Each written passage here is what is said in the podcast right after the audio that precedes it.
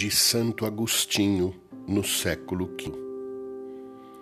Naquele que crê, Cristo se forma pela fé no homem interior, chamado à liberdade da graça, manso e humilde de coração, que não se envaidece pelos méritos de suas obras, que são nulas se ele começa a ter algum mérito, deve-o à própria graça.